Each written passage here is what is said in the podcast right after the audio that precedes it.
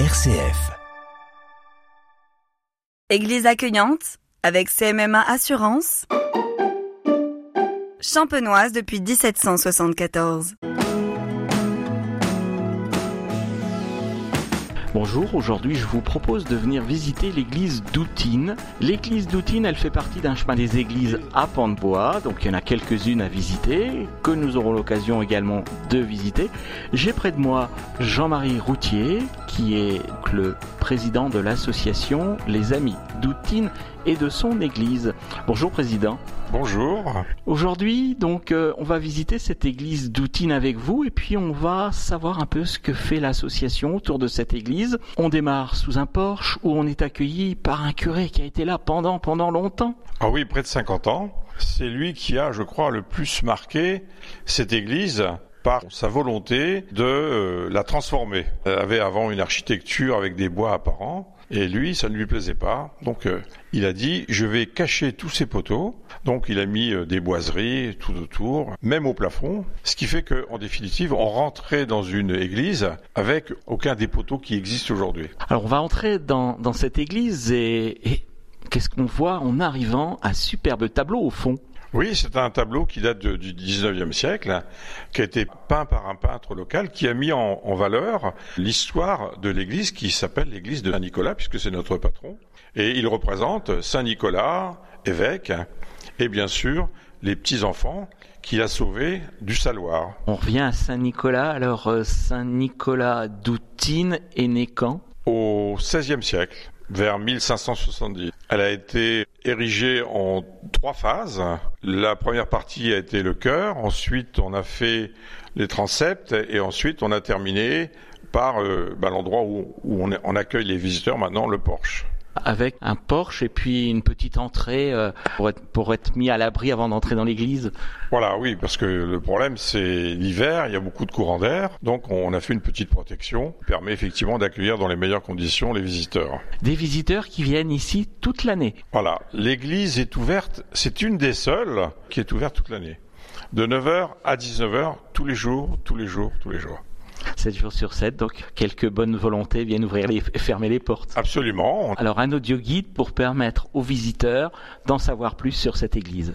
Voilà, donc cet audio guide a été créé il y a, il y a maintenant plus de 25 ans. Il est en quatre langues, français, anglais, allemand et néerlandais.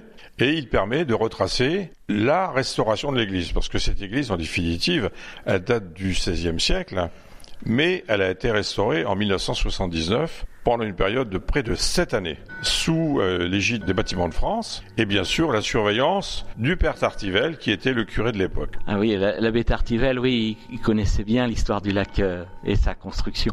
Je ne sais pas si c'était un visionnaire, en tout cas, il s'est rendu compte que en 1964, avec l'arrivée du lac, et qui allait apporter un afflux de touristes assez extraordinaire, il s'est dit, si on veut que ces touristes découvrent nos églises, il faudrait qu'elles aient une, une architecture euh, solide et présentable. Notre église, à cette époque-là, était déjà dans un très mauvais état, et son idée a été de dire que faire pour sensibiliser les services publics pour pouvoir euh, restaurer cette église. Alors il a eu la bonne idée avec le maire de créer une association en 1972 qui s'appelle l'Association Les Amis d'Outine et son église, qui depuis cette date a organisé au fil des temps, et donc ça fait maintenant bientôt 50 ans, puisqu'en 2022 on fera le 50e anniversaire, on organise une dizaine de manifestations par an entre des brocantes, des concerts, euh, des expositions, euh, on fait la fête du livre, tout ceci pour amener de l'argent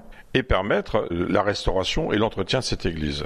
Alors on va la visiter, nous, cette église, avec un guide particulier, parce que le président, il fait pas souvent des visites. Euh, J'en fais pas beaucoup, mais à chaque fois qu'il y a des groupes qui me le demandent et que je suis présent, parce que je suis pas toujours présent sur routine, eh bien, c'est avec plaisir que je les accueille et je fais la visite. Alors, on entre, on tourne vers la droite et la première chose qu'on trouve, un bel hôtel. Les fonds baptismaux, c'est une réalisation du XVIIIe siècle qui a été euh, malheureusement au fil des temps repeintes. Et lorsqu'on a fait la restauration en 1979, on s'est rendu compte que euh, cette peinture blanche qui recouvrait ces fonds baptismaux cachait en définitive des angelots aux joues roses, des dorures. Donc euh, on a décidé de gratter complètement les fonds baptismaux et maintenant on arrive à véritablement un joyau euh, de cette architecture du XVIIIe siècle avec un, fond bleu magnifique et j'encourage les visiteurs à, venir le découvrir parce que c'est vraiment une, œuvre d'art. Et juste avant, entre la véranda et l'hôtel des fonds baptismaux, on a un saint particulier. On a Saint-Gon. Alors, pourquoi il est ici à Outine? On ne le sait pas.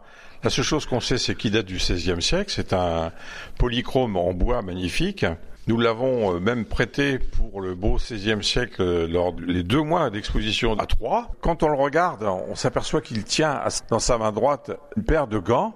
Alors, est-ce que c'est une déformation de gants en gond. Vous savez que dans la Marne, on, confond les ans et les on. Il était en tout cas un évêque de Hoyer dans la Marne, hein. et on pense que entre ses doigts et les gants, il y a un, passage, et il devait avoir une crosse, mais on l'a jamais vu. On revient dans l'allée centrale, et sur la gauche, le grand Christ en croix, qui elle est du 13e, 14e siècle, en bois, qui est classé monument historique depuis 1975 et qui a euh, ceci de particulier, c'est qu'il est en bois peint avec un Christ magnifique qui euh, donne toute la beauté lorsqu'on s'approche du cœur de l'église. On a également quelques verrières euh, splendides et on ne se retourne pas tout de suite. On va d'abord regarder à droite et à gauche et de chaque côté, comme au centre, on a des, des, dessins qui sont mis en valeur. Alors, sur la partie gauche, on a Saint-Nicolas.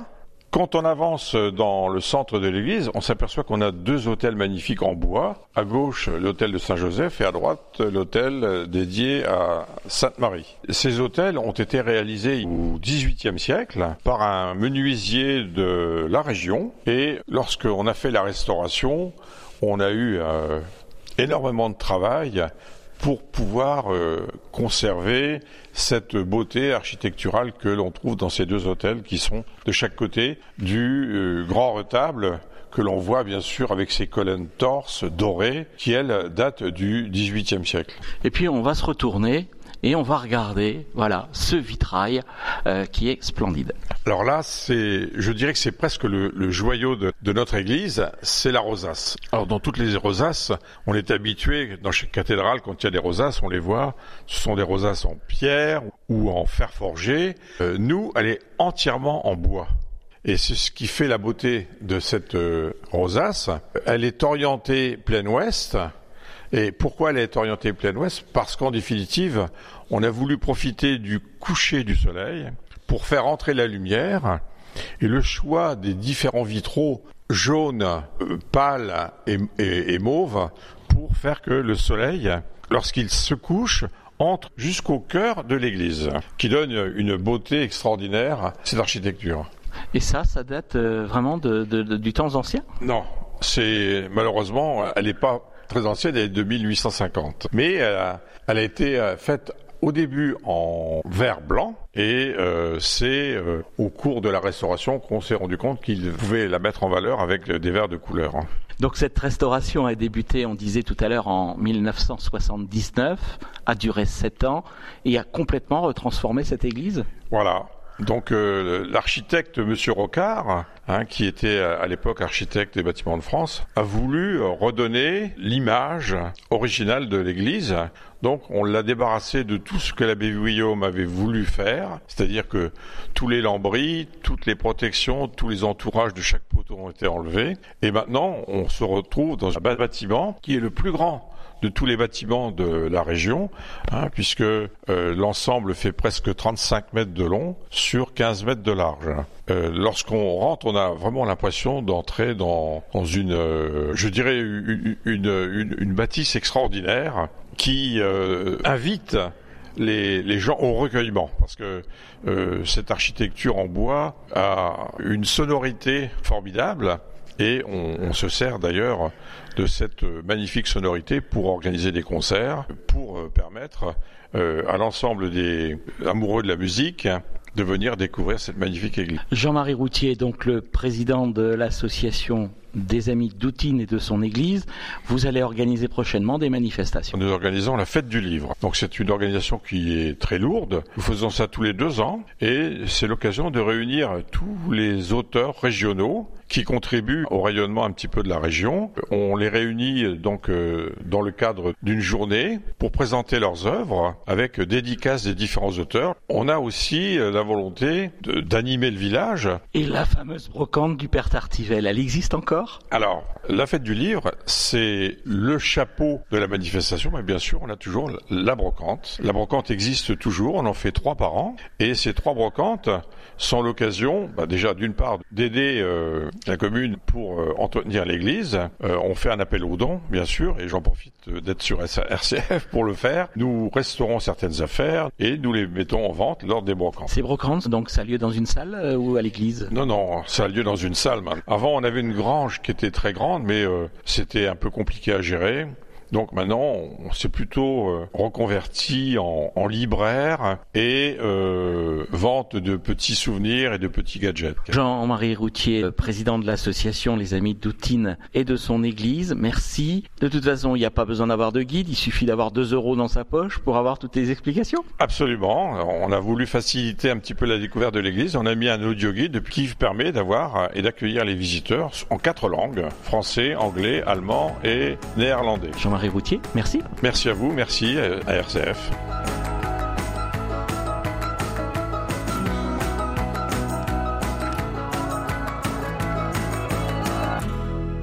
Église accueillante avec CMMA Assurance.